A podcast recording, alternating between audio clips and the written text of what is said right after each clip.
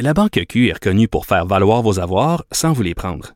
Mais quand vous pensez à votre premier compte bancaire, tu sais, dans le temps à l'école, vous faisiez vos dépôts avec vos scènes dans la petite enveloppe. Hmm, C'était bien beau. Mais avec le temps, ce vieux compte-là vous a coûté des milliers de dollars en frais, puis vous ne faites pas une scène d'intérêt. Avec la Banque Q, vous obtenez des intérêts élevés et aucun frais sur vos services bancaires courants. Autrement dit, ça fait pas mal plus de scènes dans votre enveloppe, ça. Banque Q. Faites valoir vos avoirs. Visitez banqueq.ca pour en savoir plus. Cube Radio.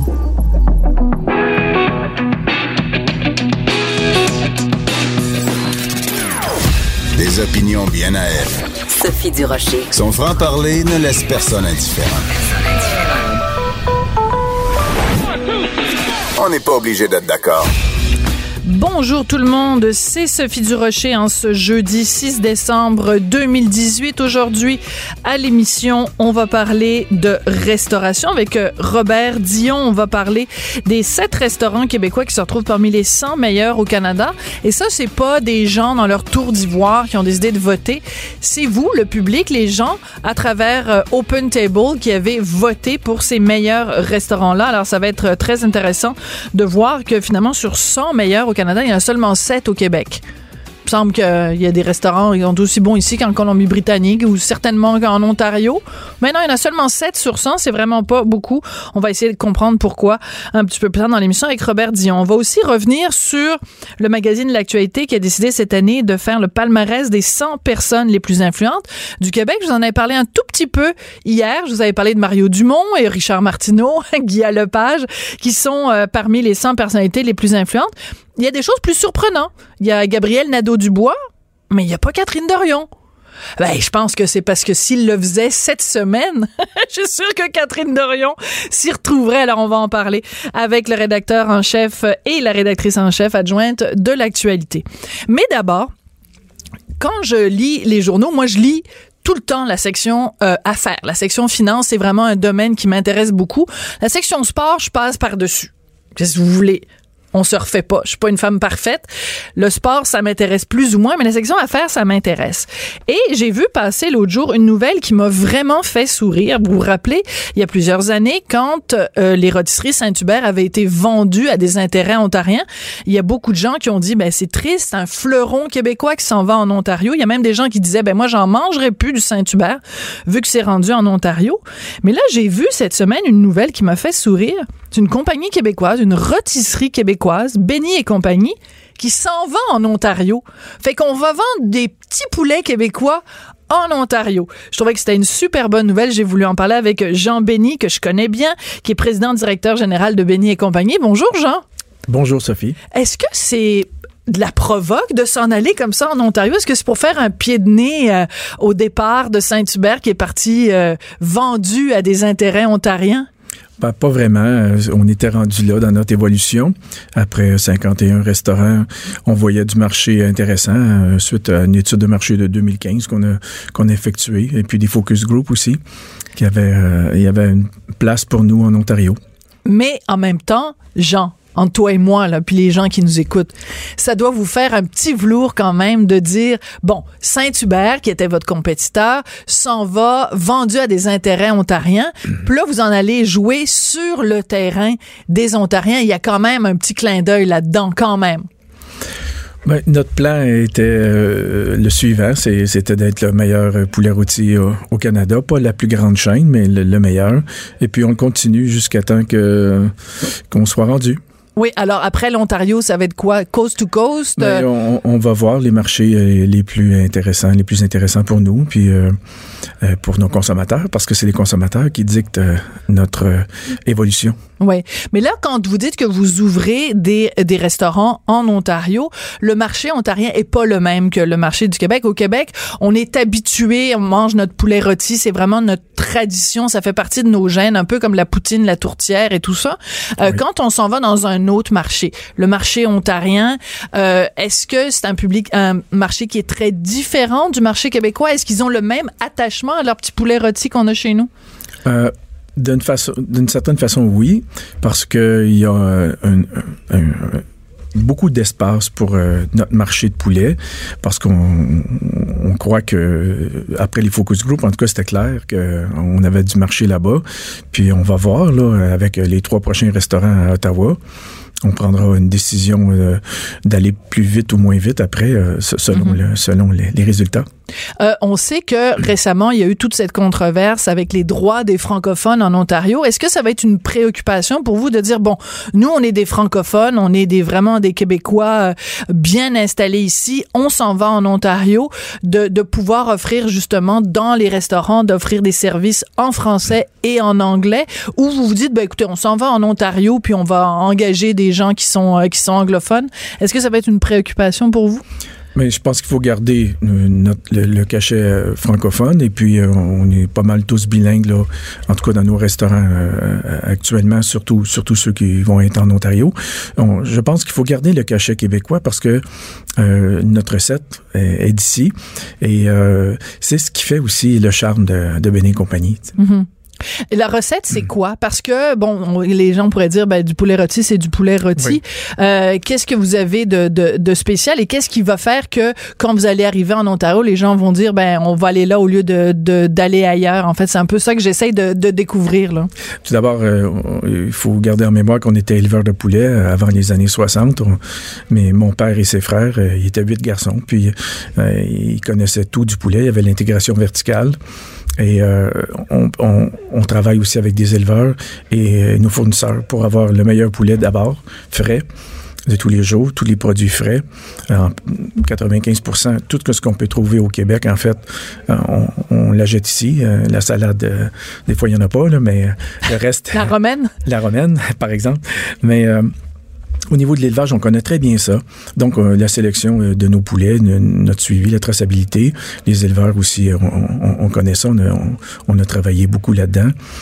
Puis, après ça, notre recette de cuisson, bien sûr, parce que mon père a fabriqué le premier fourneau, puis ça, c'est la quatrième génération de fourneaux qu'on a, des fours des et construits ici au Québec pour nous. Mm-hmm sous licence. Et puis, euh, ça, après une cuisson de trois heures avec nos épices, ça donne euh, euh, quelque chose d'assez spécial, comme les clients peuvent en témoigner. Donc, les clients ontariens vont goûter à ça. Puis, je pense qu'ils goûtent déjà parce qu'on a des amis un peu partout au Canada. Puis, ils me disent souvent, Benny, quand est-ce que tu tu t'en viens des maritimes? Quand est-ce que tu vas à Vancouver? Ma fille étudie là-bas. Puis, on se le fait demander.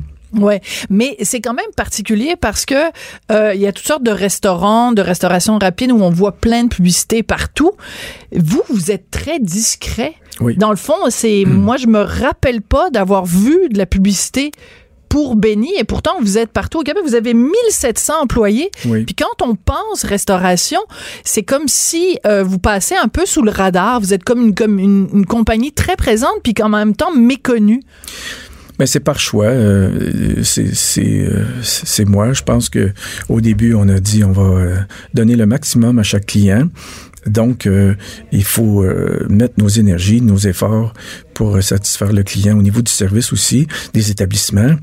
Et puis garder un prix très compétitif, en fait. c'est parce que vous faites pas de pub que vous pouvez ben, garder. On peut, on peut garder ces budgets-là pour développer, puis faire autre chose, puis bien servir nos clients qui débouchent à oreille s'en parlent. Puis euh, mm-hmm. ça, c'est la publicité la meilleure, euh, d'être satisfait et puis de partager ça à, travers les communautés ou les, euh, entre les familles. C'est bien familial chez nous. Puis notre clientèle également, donc ils retrouvent ça chez nous. Oui, c'est assez particulier parce qu'en ce moment, il y a beaucoup de discussions quand on parle du commerce de détail, de dire qu'il y a vraiment cette pénurie de main-d'œuvre puis que c'est difficile d'aller recruter des gens. Est-ce que vous, vous faites face à ce problème-là? Est-ce que vous avez de la difficulté? On, dit par exemple beaucoup que les milléniaux, euh, ils veulent pas travailler le soir, ils veulent pas travailler les fins de semaine, que c'est difficile de recruter. Est-ce que quand on a, comme vous, 50 restaurants à travers le Québec, est-ce qu'on fait face à ce genre de problème-là? Dans certaines régions, il y a, des, euh, des, actions à prendre, mais encore là, euh, le budget marketing euh, nous permet de, recruter mieux. Et puis, c'est surtout les valeurs de l'entreprise qui attirent les jeunes, la flexibilité aussi au, niveau des, horaires, puis l'ambiance, bien entendu, parce que ils sont pas obligés de travailler. Ma génération, on travaillait en étudiant, mais euh, si on leur offre, euh, leur offre le, le, le loisir d'apprendre, de, de, pratiquer pendant leur étude, puis qu'ils sont bien, ils vont rester. Mm-hmm. Et puis c'est ce qui fait, je pense, le, le succès en recrutement de, de, notre chaîne et qui va qui va nous aider aussi à trouver dans notre croissance tout le personnel dont on a besoin. Oui. Euh, on parle beaucoup justement aussi ces jours-ci à cause justement de cette pénurie-là de, de main-d'œuvre.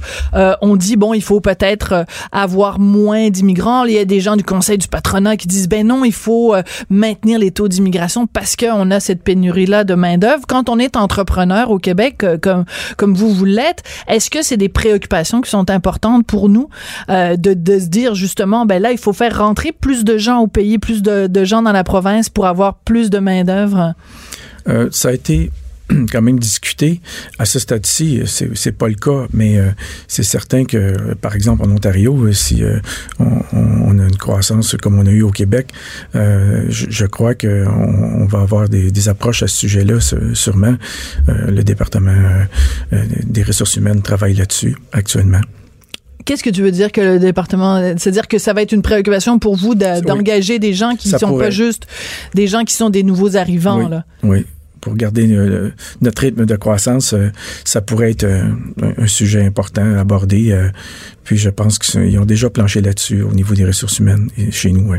Est-ce que mon impression est bonne, c'est que bon, on, l'a dit, vous faites pas de publicité parce que mais vous êtes présent partout. Est-ce qu'il n'y a pas aussi derrière ça euh, le côté, tu sais, quand on fait la liste des grandes entreprises ou des bon des, des, des gens qui sont un petit peu partout, le nom de Benny revient pas nécessairement. Pourtant, vous êtes combien de frères et sœurs là? Tu sais vraiment tous tous les Benny au Québec sont quasiment dans le poulet là? Euh, ben, c'est près de peut-être au-dessus d'une vingtaine, mais là, c'est la troisième génération qui, euh, ouais. qui s'en vient. Ouais. Mais quand on pense à entreprise familiale au Québec, c'est rare qu'on pense à vous. Est donc, est-ce que c'est vraiment une volonté de votre part de dire, ben, nous, on va faire nos petites affaires, on va être discret, oui. mais, mais en même temps, euh, on se promène n'importe où au Québec, puis on voit, on voit, on voit vos petites vos petits poulets partout, là. ah oui, c'est un peu euh, volontaire. Euh, puis c'est ça, euh, là, à cause des, de l'annonce en, Ontario, il, y a, eu un intérêt, mais notre but, c'était pas de, de créer cet intérêt-là nécessairement. Ouais, mais comment les gens ont réagi? Parce que t'en parles, c'est ça. Moi, la raison pour laquelle je te reçois aujourd'hui, c'est justement moi quand j'ai vu ça passer, je me suis dit, ah, il s'en va en Ontario, quelle ironie. C'est comme un, écoute, un petit peu un pied de nez. Non, admets-le quand même, genre, c'est assez, c'est assez spécial. Comment les gens ont réagi? Dans l'industrie, dans le, dans le, dans le commerce de détail, en particulier en restauration. Comment les, as-tu eu des téléphones, des gens qui t'ont appelé en disant, hey, Jean, vous en allez en Ontario, vous allez leur montrer comment on est bon au Québec? Est-ce que ça a été ce genre de réaction-là? Il y, a une fierté, c'est certain. Les fournisseurs, les gens près de nous autres, ça, puis nos employés sont, sont contents ou fiers de ça.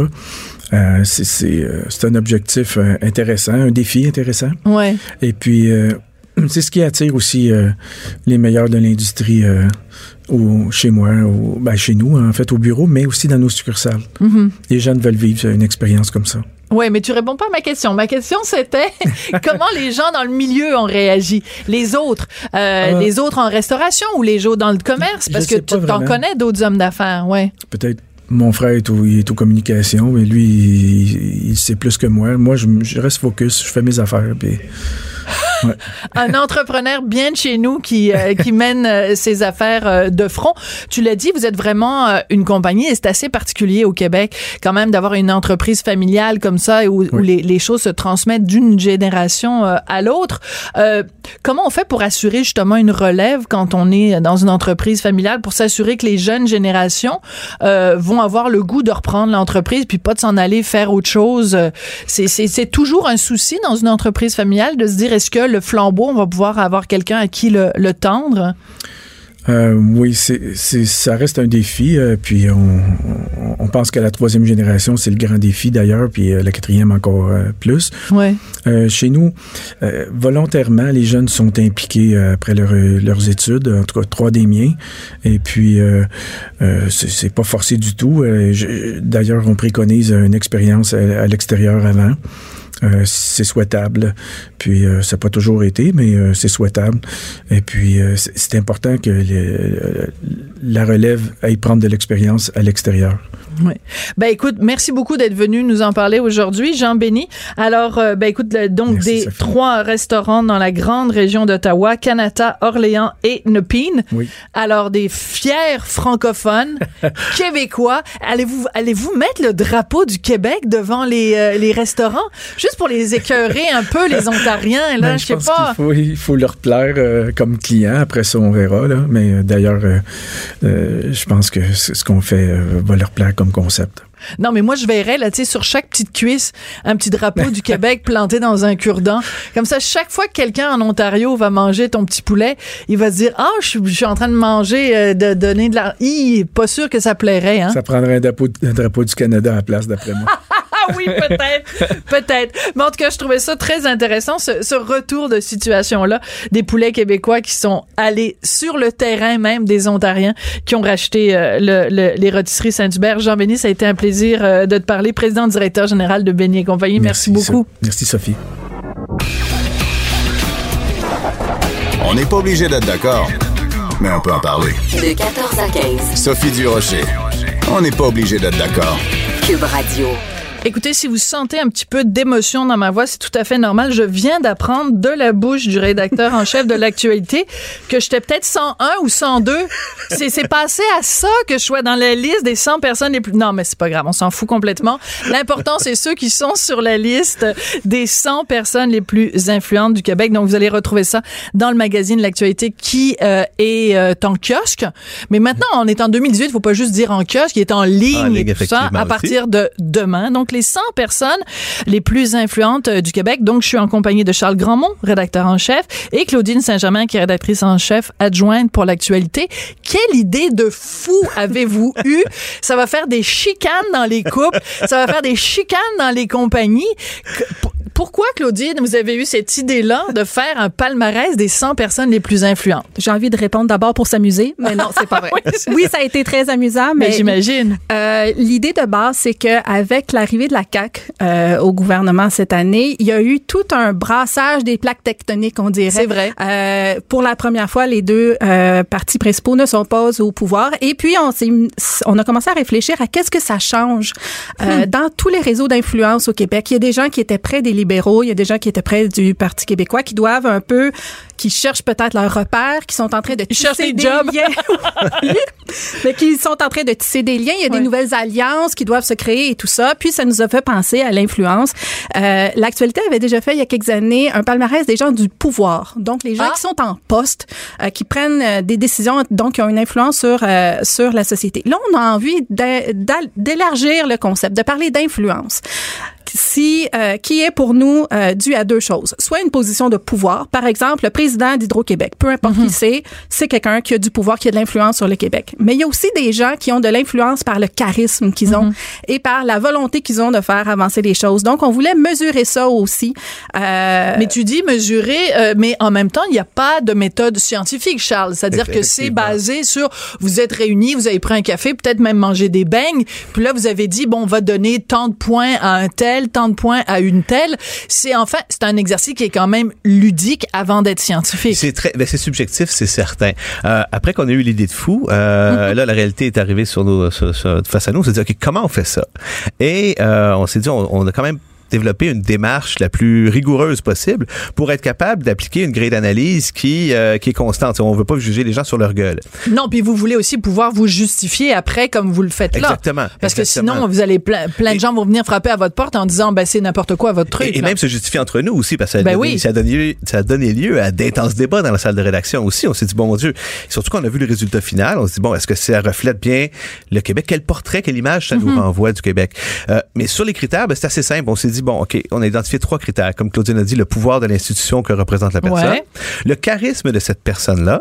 Donc, c'est un peu son pouvoir personnel là, de, de vraiment d'attirer les, d'imposer ses idées. Et aussi la, la volonté, ce qu'on appelait la proaction, la volonté d'agir. Que on veut pas que ça soit une influence passive. Ouais. Euh, c'est pour ça qu'une pour cette raison-là, une personne aussi très très qui a beaucoup de charisme et qui est très connue comme Céline Dion n'est pas dans Elle le pas là.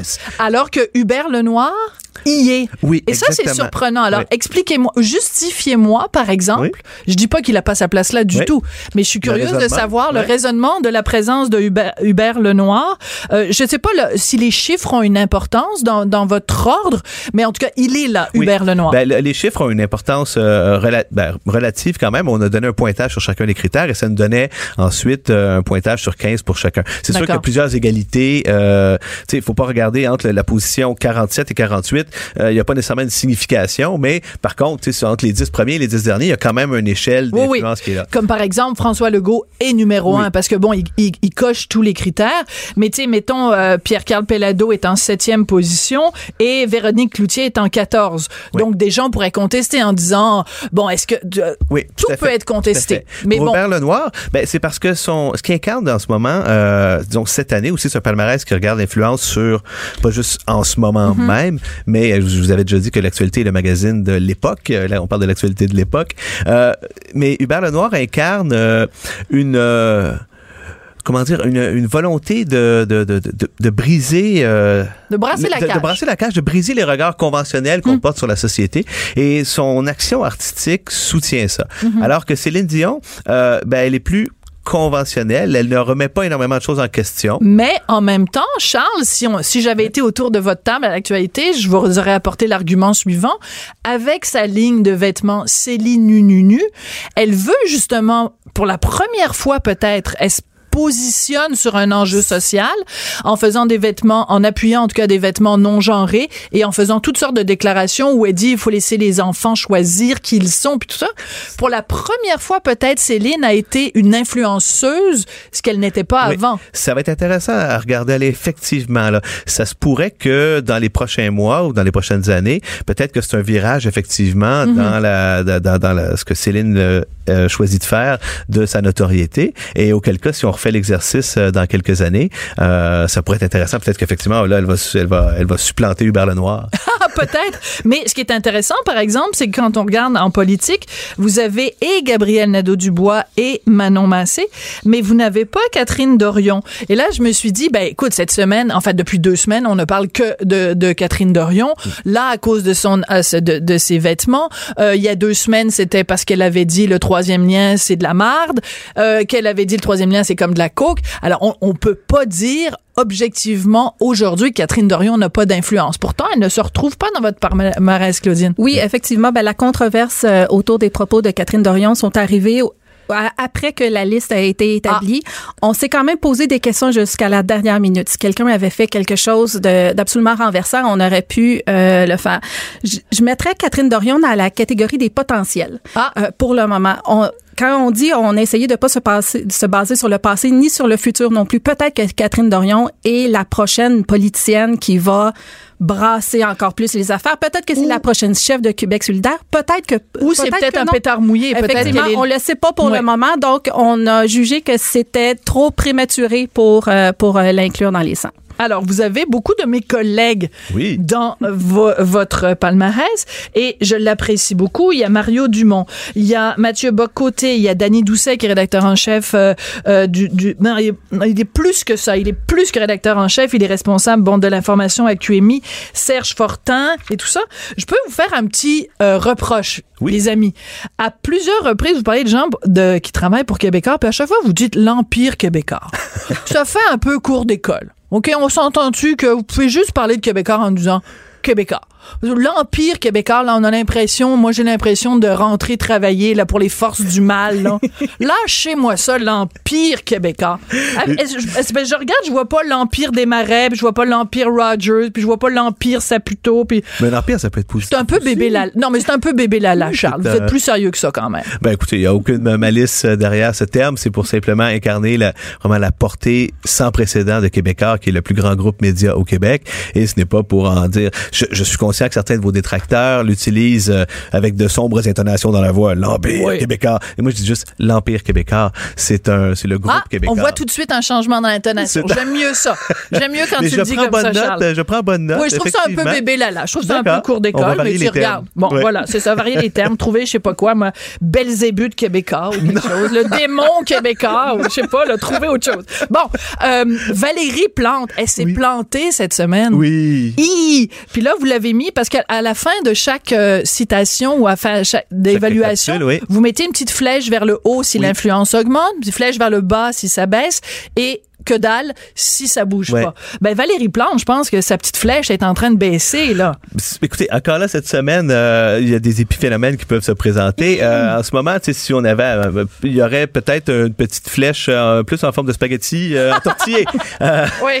Valérie Plante est là beaucoup pour sa position, forcément. Bien la sûr. mairesse de Montréal, euh, le pouvoir de l'institution qu'elle incarne est évidemment grand. Malheureusement, les gens continuent d'agir après Ben que oui. le palmarès soit publié. On peut pas en tenir compte. Par contre, on, on trouve, euh, je, je ferai pas de promesse là, mais ce serait intéressant de répéter l'exercice parce qu'il y a quelque chose dans les tendances aussi qui pourrait se dessiner à long terme. Si l'exercice était refait à un intervalle qui reste à déterminer, ben on pourrait voir si ça veut dire quelque chose. Comme par exemple, est-ce qu'il y aura plus de femmes dans les euh, dans les prochains? Je euh, je suppose que tout le monde va l'avoir remarqué, puis on s'en cache pas non plus. On le dit clairement, il y a 29 femmes sur euh, sur 100. Donc Euh, 71 hommes, mais oui. vous avez personne de non genré, puis vous avez personne de transsexuel. Alors ça, on pourrait faire le reproche aussi. Non, non, c'est une blague, je m'en fous complètement. Euh, mais tu vois, c'est drôle parce que vous, vous l'avez remarqué, puis vous en, vous en, vous en- tu en parles dans ton éditorial au tout début et tout ça. Et je trouve ta réponse, Charles, est très bonne. Tu dis, ben c'est parce que nous, on- n'a pas présenté la société telle qu'on aimerait qu'elle soit, mais telle qu'elle est. oui. Et Ouais. venant de quelqu'un de gauche, ça me sur- de gauche, ça me surprend parce qu'habituellement la gauche essaye de voir justement le monde tel qu'il aimerait qu'il soit. je suis quelqu'un de, de, de centre. De ça, on a déjà eu cette centre. chicane-là. On a Tout à déjà cette chicane-là. Tout à fait. Mais, euh, mais c'est intéressant parce qu'en effet, si on regarde la société québécoise et qu'on constate, c'est un miroir que vous tendez. Dans le fond, Hmm. Oui. vous dites, ben, la société, c'est ça. Très belle image. Il y a plus d'hommes euh, influents que de femmes. Ça veut pas dire qu'on trouve pas ça plate, Ouais. mais c'est ça la réalité. Il y a très peu ou pas du tout de personnes euh, issues des communautés culturelles. Ça aussi, ça a été un choc. Ça a été vraiment de voir, ben, bon, mon Dieu, on, on entend parfois des gens qui se, qui, qui ont des craintes que les, mon Dieu, les, immigrants, les immigrants sont en train de prendre les- le contrôle de notre société, mais notre palmarès montre qu'on est encore loin d'être le cas. Je pense que, euh, faut, accepter ce qu'on voit. À ce moment-là, après ça, si, des, si on si on on n'est pas satisfait de la réalité, ben là, on prend les actions qu'on- qu'il faut pour la changer. Mais ça, c'est pas le rôle de l'actualité. L'actualité, comme vous avez si bien dit, c'est de, on est un miroir. On regarde, voici ce à quoi ressemble. On essaie d'être des révélateurs aussi, montrer des choses qu'on n'a peut-être pas vues. Cet exercice-là, c'était un peu son but aussi. Essayer de révéler des choses sur le Québec d'aujourd'hui que, qui peuvent nous échapper quand on est bien occupé à courir à, à l'épicerie, à aller faire s'occuper de- de- de- des devoirs, euh, se euh, parler de commenter la dernière controverse de la semaine. Alors, essayer de prendre un peu de recul sur notre société. Ce que ça nous a fait voir aussi, c'est que le Québec, on demeure encore un endroit vraiment profondément tissé serré. Oui. Qui a encore un foyer de, de- d'influence très fort. Tu sais, on est dans une époque où on sent que vraiment l'influence est de plus en plus diffuse avec la montée des réseaux sociaux, etc., que tout le monde peut influencer la société. Mais quand on prend le temps de regarder, des, c'est pas, c'est encore très, très concentré. Et le Québec, on aime, on vibre encore très fort collectivement autour des mêmes personnes, autour des mêmes thèmes, autour de la même, de- des mêmes références culturelles. Puis ça, c'est intéressant aussi ce que ça nous dit sur le Québec d'aujourd'hui Des mêmes valeurs? des mêmes valeurs, avec des écarts, des débats et tout ça, mais c'est sain aussi dans une société. Ça nous montre aussi que l'influence, ben, elle est très largement répartie aussi. Elle est très variée. C'est pas seulement euh, des politiciens qu'on retrouve. Il y a beaucoup d'artistes aussi dans le dans Oui. le Et, et vous avez mis, d'ailleurs, c'est très intéressant, vous avez mis en fait les têtes dirigeantes de à peu près toutes les stations de, de télé euh, au Québec. Je pense, bon, euh, Oui. il y a France Do- euh, Lausière, il y a Dominique Chaloux, il y a Denis Dubois à Télé-Québec, il y a Véronique Cloutier, bon, alors, mais qui n'est pas une tête dirigeante, mais on, comprend très bien ce que je veux dire. Et ça reflète aussi le fait qu'au Québec, on est une société qui est amoureuse de sa télé. C'est fou, Oui. c'est délirant, là. tout à fait. Donc, à on n'aurait pas pu faire un palmarès comme ça sans tenir compte de l'énorme influence de la télé. Par contre, le reproche qu'on pourrait peut-être vous faire, c'est de dire, ben aujourd'hui, il y a tellement de choses qui se passent sur les médias sociaux. Il y a des gens qui sont des grands influenceurs sur les médias sociaux qui sont peut-être parallèles à votre monde, à vous, euh, mais qui sont des gens, des jeunes qui font Oui. bouger des affaires et ils sont absents de votre palmarès. Tout à fait. Ben, je pense que ça témoigne du fait que il y a une, effectivement une, une génération, euh, si on peut numériquement native, si on peut dire, qui est en émergence, mais qui n'a pas encore atteint un niveau de réverbération dans notre société qui est aussi forte qu'une personnalité comme euh, Guillaume Lepage ou Richard Martineau, qui eux, elles sont très présents aussi dans les médias plus traditionnels. Oui, Et- pas et- si et- présent que ça, Richard. et, et- et- et qui utilisent, je vais prendre un autre exemple d'abord, mais qui utilisent aussi, qui ont su aussi Ouais. euh, utiliser le, le, le, le, le nouveau pouvoir des outils numériques, des médias numériques pour étendre leur influence. Mais c'est sûr que quelqu'un qui est limité actuellement au Québec sur les plateformes numériques n'a pas le même écho, euh, règle générale, que quelqu'un qui peut bénéficier d'un soutien de, de rayonnement plus large. On a aussi euh, vé- euh, vérifié aussi, non pas la cote d'amour que les gens ont pour cette personne-là, mais l'influence qu'elle a. Mais c'est ça, il y c'est a pas le plusieurs- gala artiste, là. C'est pas. Effectivement, puis il y a plusieurs influenceurs, effectivement, on a vu qui ont des centaines de milliers euh, de gens qui les suivent sur les réseaux sociaux, mais qui euh, utilisent pas en ce moment le pouvoir euh, Hmm. qu'ils auraient pour faire avancer la société. Parce que fondamentalement, on en revient à ça aussi. Oui, oui, On cherchait des gens qui veulent, c'est ça, exactement, influencer le cours de la société. Mais c'est pour ça que je trouve ça intéressant, justement, si on regarde un phénomène comme Véronique Cloutier, c'est pas juste le fait qu'elle fasse de la télé, c'est aussi beaucoup, et là, là-dessus, je vous appuie, mais à 150% la Fondation Véro euh, et Louis, parce que c'est une fondation pour créer des maisons pour les adultes autistes. Et c'est ça, là, c'est quand quelqu'un fait pas juste être un acteur dans la société, mais que c'est quelqu'un qui fait bouger des affaires, qui essaye de rendre la société meilleure ou de la faire, euh, de la faire avancer, quoi. Effectivement. Véro et Louis sont difficiles à, ils sont juste un à côté de l'autre dans le palmarès parce que C'est les tout deux, mignon, 14, 15. Vous auriez pu faire ça avec Richard et moi. Vous pu mettre 31. Là, j'aurais été juste à côté de lui. Non, non, je m'en fous faut complètement. partir une fondation. oui, c'est ça. Mais je vous écoute. Véro et Mais en ce que je voulais dire, oui, c'est que ils- ce sont des, connu- des figures connues euh, par euh, leur euh, par leur place dans les médias, à la télé, au cinéma, etc. Ils ont aussi une maison de production qui est très active en, en culture, euh, ce qui est peut-être pas très connu du grand public, mais KO Production. Ah, ben, si vous lisez mes articles où je dénonce justement des fois. Non, mais c'est parce qu'ils en ont. Est-ce que c'est possible qu'ils en aient? Trop. C'est-à-dire que Louis Morissette emmène très, très, très, très, très large à Radio-Canada parce que à la station Véro.tv, euh, 90, enfin, je sais pas le chiffre, mais mettons, la presque totalité des émissions sont produites par KO TV. Il y a même des émissions de KO TV où on suit Louis et Véro et qu'on voit des fois les locaux de KO.tv. C'est un petit peu euh, la, la- le chien qui se mord la queue. là. On peut se poser la question effectivement, mais nous, ce qu'on dit, c'est qu'ils ont énormément d'influence. Avec le magazine de Véro, euh, ils ont commencé euh, à éditer des livres aussi euh, ce mois-ci. Euh, donc, ils, ont, ils sont actifs euh, dans en culture, dans les médias. Ils ont une compagnie de production et ils sont aussi actifs dans le milieu philanthropique aussi. Il y a plusieurs personnes qui se retrouvent dans le palmarès justement quand, plus, quand elles conjuguaient plusieurs domaines euh, d'activité, on a jugé que ça accroissait forcément le pouvoir d'influence de ces personnes-là. Alors, c'est sûr, j'ai beaucoup aimé votre humour. Évidemment, on sait qu'Alexandre Tafer, donc, est un des propriétaires de, de, de l'actualité. Et donc, il se retrouve là. Puis, vous, si vous le mettiez, vous alliez vous attirer des critiques. Si vous le mettiez pas, ben, ça aurait eu l'air bizarre quand même. Alors, je vais juste lire le texte que vous avez écrit sur votre boss. Par ici, les tomates, nous sommes conscients qu'ajouter un des propriétaires de l'actualité en cette liste fera sourciller, mais le rejeter pour cette raison aurait été injuste. Il tente de réinventer l'industrie du taxi, certains pourraient dire avec plus ou moins de, de succès, préside le conseil d'administration de la grappe industrielle des véhicules électriques, s'implique en culture et pour la prévention du suicide. Son entrée en politique active lui a toutefois fait perdre de l'influence. Je trouve que vous un tout petit peu des gants blancs pour dire que finalement il s'est impliqué dans la campagne libérale et que ça a été un échec monumental. Vous auriez pu, vous auriez pu, tant qu'à y être, être un petit peu plus raide avec votre euh, votre votre collègue patron euh, parce que ça a été euh, un, un gros gros gros Oui. échec quand même. Ben, tout ben, écoutez, là-dessus, je pense qu'il y a plusieurs gens qui se sont exprimés. Oui, mais c'est vous que je veux entendre. ben, je pense que, je veux dire, je pense qu'on on peut conclure que ça n'a pas été un, ça a pas été un succès, effectivement.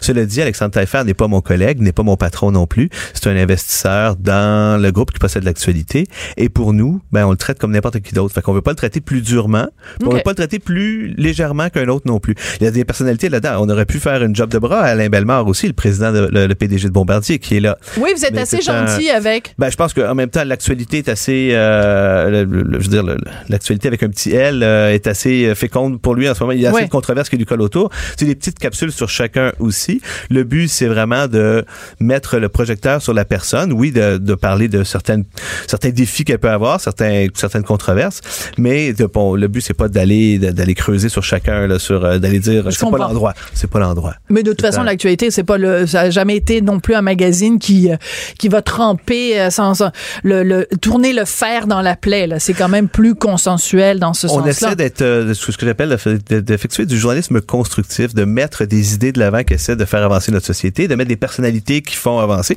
Il y a aussi des gens parfois qui euh, dont il faut parler parce qu'ils sont très controversés, comme un Maxime Bernier par exemple. On a fait un grand portrait de lui, un Gabriel Nadeau-Dubois. Ben, il est dans Et- la liste d'ailleurs, Maxime Bernier. euh, tout à fait. Mais on essaie de le présenter vraiment d'un point de vue. euh, on essaie d'apprendre des choses à nos lecteurs sur ces personnalités-là, qu'on soit d'accord ou pas, Mhm. qu'on comprenne mieux ce qui anime ces personnes-là, pour après ça se faire un jugement personnel qui est plus informé. D'accord. Alors, juste un petit euh, commentaire en terminant. Euh, Pierre-Carl Pellado, donc, euh, vous parlez de l'Empire québécois. Et là, vous dites à la fin, son ambition, non, non, je comprends, Euh, son ambition de devenir premier ministre ne laisse personne indifférent. Je veux juste vous rappeler que le 2 mai 2016, il a démissionné. Il est plus au PQ, vous le savez. Oui, OK. oui, tout à fait. Non, mais il y a encore un équivoque euh, qui, euh, qui Ah oui, vous de trouvez? parce qu'il l'a dit quand même très très clairement euh, il y a quelques semaines, euh, pas de retour en politique pour Pierre-Carl Pellado. Donc Mm. je trouve ça singulier quand même de lire son ambition de devenir premier ministre ne laisse personne indifférent. Mais vous savez quoi? Je crois qu'on est dû pour avoir une bonne entrevue de fond avec Pierre Capellado dans l'actualité. Ah ben ça vous vous, vous l'appellerez, mais vous l'avez fait à un moment donné. Quelle photo il y avait eu de lui à la une? C'était oui, très c'est la une, l'homme le plus redoutable du Québec. ben oui, ben tu vois l'empire redoutable, c'est toujours à négatif quand vous parlez de À nous. cette époque-là, il était très clivant. On était en plein lockout euh, de chez Québécois et euh, il avait été en pleine percée du côté du Canada anglais, rapprochement avec les conservateurs, lancement de Sun TV, etc. Il est temps que vous vous réconciliez avec l'empire. On n'est pas brouillé avec personne. Ah ben la preuve, c'est qu'on vous reçoit, euh, qu'on vous reçoit aujourd'hui. Euh, ça a été euh, un plaisir de vous recevoir. Et puis à qui je dois donner 20 dollars là pour être sur la liste l'année prochaine? On va 20 laisser nos plus que corrections. 20 Nos tarifs commençaient pas à 50, je pense. Ah ouais, 50. On vous en. Non, mais je vous emmène au restaurant. On ira manger du petit poulet. Merci beaucoup. Donc, vous pouvez lire ça dans l'actualité qui est en kiosque et en ligne demain. La liste des Et même 100... dès maintenant. Et même dès Oui, maintenant. en ligne, oui. aussi. Ah oui, ah bon, bah d'accord. Alors des gens comme Véronique Yvon, Luc Dionne, euh, euh, Daniel Trottier, l'auteur de Unité 9, tous ces gens-là se retrouvent euh, sur la liste. Vous écoutez, on n'est pas obligé d'être d'accord sur les ondes de Cube Radio. Elle réagit, elle rugit. Elle ne laisse personne indifférent. De 14 à 15. On n'est pas obligé d'être d'accord. Alors moi, je m'intéresse beaucoup au milieu des restaurants et il y a un sondage qui vient de sortir. Sept euh, restaurants québécois parmi les 100 meilleurs au Canada selon Open Table. Alors c'est toujours intéressant ce genre de sondage-là. En même temps, c'est tellement subjectif. Alors, on va en parler avec euh, Robert Dion. Et Robert, j'ai perdu le petit papier. Ah ben voilà, je viens de le retrouver. Parce que je te- on se connaît, ça fait plusieurs fait. fois que je t'interview, mais je me souviens jamais du nom du magazine. HRI Mag. La HRI Mag, alors de consultant en restauration et éditeur de la revue HRI. Euh, tu es localisé normalement à Québec, mais là, tu es en visite à Montréal, alors c'est pour ça que tu es avec nous euh, en studio. Robert, tu es vraiment la personne que j'appelle à chaque fois que je veux parler du monde de la restauration, parce que tu le connais comme euh, le fond de ta poche, tu évolues là-dedans. Quelle est la valeur de ce genre de sondage-là? Et pourquoi c'est intéressant pour nous de savoir qu'il y a sept restaurants québécois dans la liste des 100 meilleurs au pays? Parce que la restauration fait vendre. Ah oui! C'est la bonne presse, tout ce qui est, tu sais, regarde, tu le dis toi-même en entrée, euh, j'aime la restauration. Tout le monde Oui. aime ça, parler de restauration. Donc, quand il y a des titres ou de l'information qui touche l'alimentation, la restauration, regarde comment cette semaine, on a parlé du panier d'épicerie qui a augmenté. Aussitôt qu'on parle de bouffe, le monde s'intéresse. Donc, Open Table, qui est le promoteur de ce sondage-là, lui, il veut faire la promotion des restaurants qui sont sur sa propre plateforme de réservation. Voilà. Parce qu'il y en a d'autres. On a des, des, des, des plateformes plus locales. On a les pages jaunes qui ont un immense euh, boucanda, etc. Un, un immense réseau, mais eux, ils veulent faire la promotion de leur restaurant.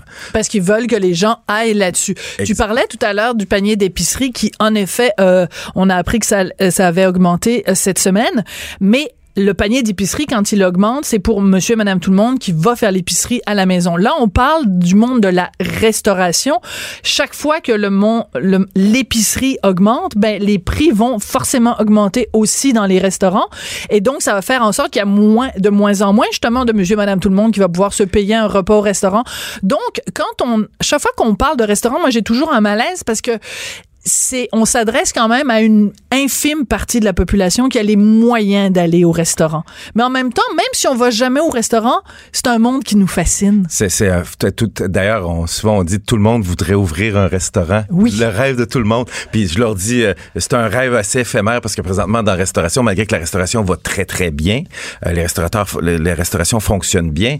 Le souci qu'il y a, c'est que il y a peu de barrières à l'entrée, donc tout le monde peut euh, s'improviser restaurateur. Fait que souvent Ouais, on dit pas, il y a pas se trop de restaurants. C'est ça, il y a pas trop de restaurants, il y a trop de restaurateurs amateurs. c'est bien dit, ça. Je- c'est ça. Puis dans cette optique-là, Sophie, euh, tu parlais du panier d'épicerie qui augmente. Euh, je sais pas si tu as déjà remarqué, mais le sac de chips, il y a moins de chips, la barre de chocolat est plus petite. Donc on, Ben, le sac de chips, dans le journal de Montréal, il y a autant de chips qu'avant. Ça, il y a strictement rien qui a changé. C'est le, le contenu là, du guide alimentaire est pareil, pareil. bonne plug. Toujours mais, prête. mais, euh, mais, euh, c'est ça, tout, tout rapetisse. Donc la Ouais. même chose en restauration, on va faire attention aux portions, on va portionner différemment, on va utiliser des produits différents.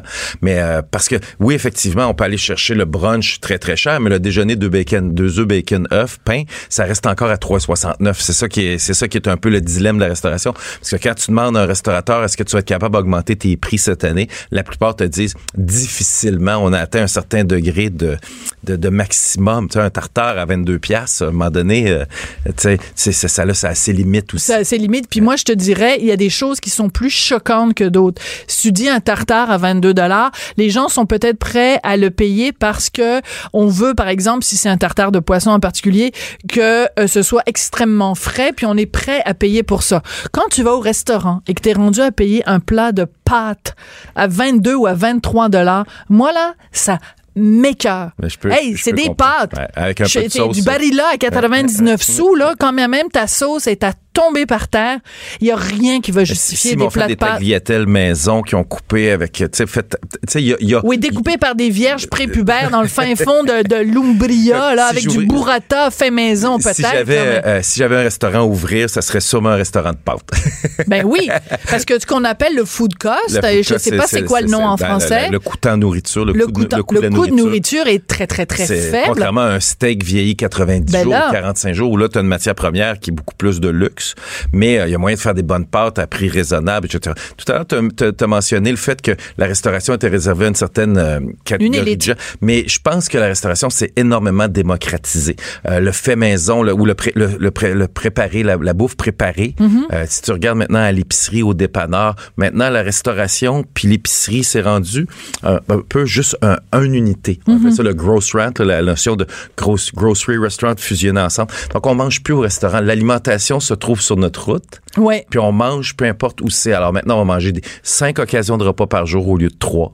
Le snacking va Ah, ben oui. Le, le late night, le, le- le tard le soir va faire aussi partie de nos occasions de repas. Donc tout ce qui est s'alimenter a tellement changé. Oui, puis tu vois, récemment, Philippe Léger, le fils de Jean-Marc Léger, euh, était venu nous parler parce qu'ils ont fait un sondage sur les jeunes, les goûts des jeunes, ce que les, les compagnies préférées des jeunes, etc. Et il nous disait qu'il y a vraiment un phénomène chez les jeunes, c'est que ils vont manger très, très, très modestement pendant la semaine pour se payer une expérience restaurant la fin de semaine.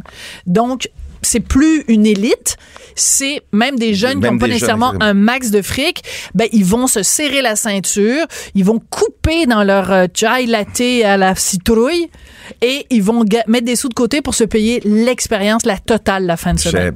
Puis le, le mot expérience dont tu parles. euh, tu sais maintenant on parle de- d'expérience non reproductible à la maison. Donc la restauration Ben maintenant, oui. ce qui était euh, générique, euh, souvent je, je pense qu'on a déjà parlé. Je dis avant ça on s'assoyait au restaurant pour décider qu'est-ce qu'on allait manger. Maintenant on décide ce qu'on va manger, puis on va à ce restaurant-là. Ça c'est ce qui a vraiment changé dans l'approche.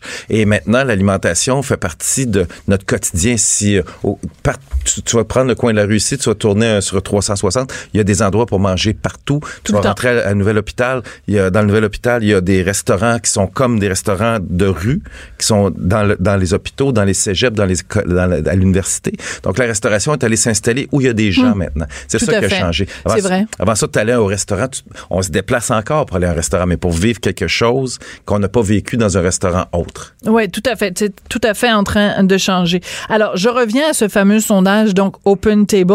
Sept restaurants sur 100 au Canada, donc euh, parmi les préférés, sont au Québec. Il y en a cinq à Montréal. Alors, je vais juste donner les, les Mhm. noms très rapidement. Chez Sophie, à Montréal, c'est pas moi la propriétaire, mais c'est un très bon restaurant. Oui. Euh, le Damas, l'île flottante, l'atelier Joël Robuchon. On va y revenir au casino.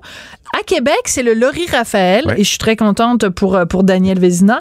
Le Baccarat au casino du Lac Lémy à Gatineau et le restaurant Beatrice à Montréal. Alors, ça, ça te fait pas un petit peu un pincement au cœur quand même qu'il y ait seulement un restaurant de Québec? Parce qu'il y a tellement une richesse de la restauration à Québec. J'aurais aimé qu'il y en ait plus. J'ai j'ai une réponse à te dire, c'est que le un des réseaux de réservation de restauration à Québec est beaucoup moins open table. Ah, Donc, ils font moins partie de ce. Mais si tu regardes euh, les top, euh, mettons Air Canada, top restaurant, top meilleur nouveau, En les 10 route, nouveaux, hein? Ouais. habituellement, il y a une belle représentation de Québec. Euh, c'est pour ça que ça, C'est biaisé. J'aime que ça fasse la promotion de la restauration, mais t'as as un des restaurants là-dedans qui vient d'ouvrir. Donc, tu sais, euh, l'île flottante. l'île flottante, c'est Ouais. dans les nouveaux restaurants. Donc, comment il peut déjà se tailler une place? Ouais, c'est louche un peu. E- Exactement. Mais euh, l'île flottante fait partie des plus beaux restaurants. Hier, Eater a publié les, les plus beaux restaurants, les meilleurs, les nouveaux. là. C'est très intéressant. D'ailleurs, Miss Wang à Laval euh, fait partie des plus beaux. euh, Miss Wang à Laval, c'est bien beau, mais c'est un bar. Alors, les, les moins de restaurant. 18 ans, Non, oui, mais, les- Ah, oui, mais il y a un permis d'alcool Et c'est aussi un bar. Oui. Et, et je voulais aller là l'autre jour avec, mon les- fils. Impossible, interdit aux moins de 18 ans. Ben, Je dis ça en passant. Non, non, mais écoute, les, les permis sont en train de changer, par exemple, parce que les lois de permis. euh, Bon, sont- peu c'est bien plate. Mais, mais ça flash comme. C'est vraiment tripant comme atmosphère. Mais tu as plein de nouveaux restaurants qui ont ouvert à Montréal qui font partie de cette île- liste-là, dont l'île flottante. Euh, puis, euh, c'est, tu sais, c'est la, nouvelle, la nouvelle restauration de Montréal. Tout à fait. C'est des cycles, hein. ça, ça, ça se rénove, ça se change. Souvent, c'est les mêmes locaux qui étaient euh, qui habitaient av- abritaient avant ça un autre restaurant qui s'est renouvelé. Fait que maintenant on dit que les front of the house, le, le devant du restaurant, est là pour cinq ans. Cinq ans, pas plus. C'est fou, hein? Il faut vraiment, il faut que ça roule. Le back off, le- la cuisine, le- Oui, oui, l'infrastructure reste, reste là, reste. mais on va renouveler les concepts aux cinq ans. Alors, on va, on va terminer en parlant de Joël Robuchon. Puis je sais que ça a l'air très, très, très snob de parler de ça, mais ça a tellement fait jaser quand, justement, parce que c'est au Casino de Montréal, donc c'est le gouvernement du Québec, c'est l'Auto-Québec, en Mhm. Oui. fait, qui est propriétaire, qui est allé chercher, donc, cette franchise de Joël Robuchon, qui est aujourd'hui décédé. Mais ça avait fait tellement une grosse controverse à l'époque. Alors, rapidement, 30 secondes, euh, le, le, c'est quand même la preuve quand, quand ça se retrouve comme ça. Moi, personnellement, je lui donnerais la place numéro un. C'est pour moi le meilleur restaurant au Québec. C'est une super table, un environnement. Ils ont les moyens de leurs ambitions aussi. Euh, tu regardes Jérôme qui va aller ouvrir euh, un nouveau concept. Lui, il prend son argent dans sa petite poche. Jérôme Ferrer, ouais. Puis il réinvestit ses, ses deniers. Là, on parle d'un investissement qui, a- qui était majeur. Mais c'est bon pour faire rayonner la restauration. Donc, l'organisation Joël Robuchon derrière le restaurant qui est là est immense et très, très bien rodé. Ouais. Euh, puis en plus, on a les deniers de l'État pour pouvoir subventionner le restaurant. Donc, c'est sûr que c'est un win-win, un, un concept gagnant. Ben, tout à fait. Hey, Robert, c'est un plaisir de te voir. Merci beaucoup. Je te rappelle quand je suis à Montréal. Absolument. Ben, de toute façon, de- on peut même se parler à Québec. Tu nous diras c'est quoi les nouveaux restaurants Ben, on qui vient de viennent sortir d'ouvrir à notre Québec. euh, tendance 2019. Ah, bon, Donc, euh, si on va regarder ça. C'est ça, exactement. Je t'en laisse une copie, puis quand tu auras fait le tour, je viendrai te commenter tout ça. Avec plaisir, Robert Dion, donc sur les ondes de Cube Radio. Chroniqueuse et blogueuse au Journal de Montréal. Sophie Durocher. On n'est pas obligé d'être d'accord. Pour le mot de la fin, je veux attirer votre attention sur un article publié par Bloomberg. Le titre euh, fait un petit peu euh, froid dans le dos. Euh, ça s'intitule, bon, je vais le traduire évidemment en français. À l'époque de MeToo, voici les nouvelles règles sur Wall Street. Évitez les femmes à tout prix. N'allez plus manger avec des collègues féminins. Ne vous asseyez pas à côté d'elles dans l'avion. Surtout, ne, ne réservez pas un hôtel dans la même, au même étage que des collègues féminins. Et surtout, ne faites pas de rencontres euh, seul à seul avec des femmes. Bref, on s'inquiète dans cet article du fait que peut-être que le milieu des finances, le milieu de Wall Street va devenir encore plus un boys club que ça l'était jusqu'ici. C'est assez inquiétant, mais c'est matière à réflexion et c'est ça qu'on aime faire. Ah, on n'est pas obligé d'être d'accord? Cube Radio.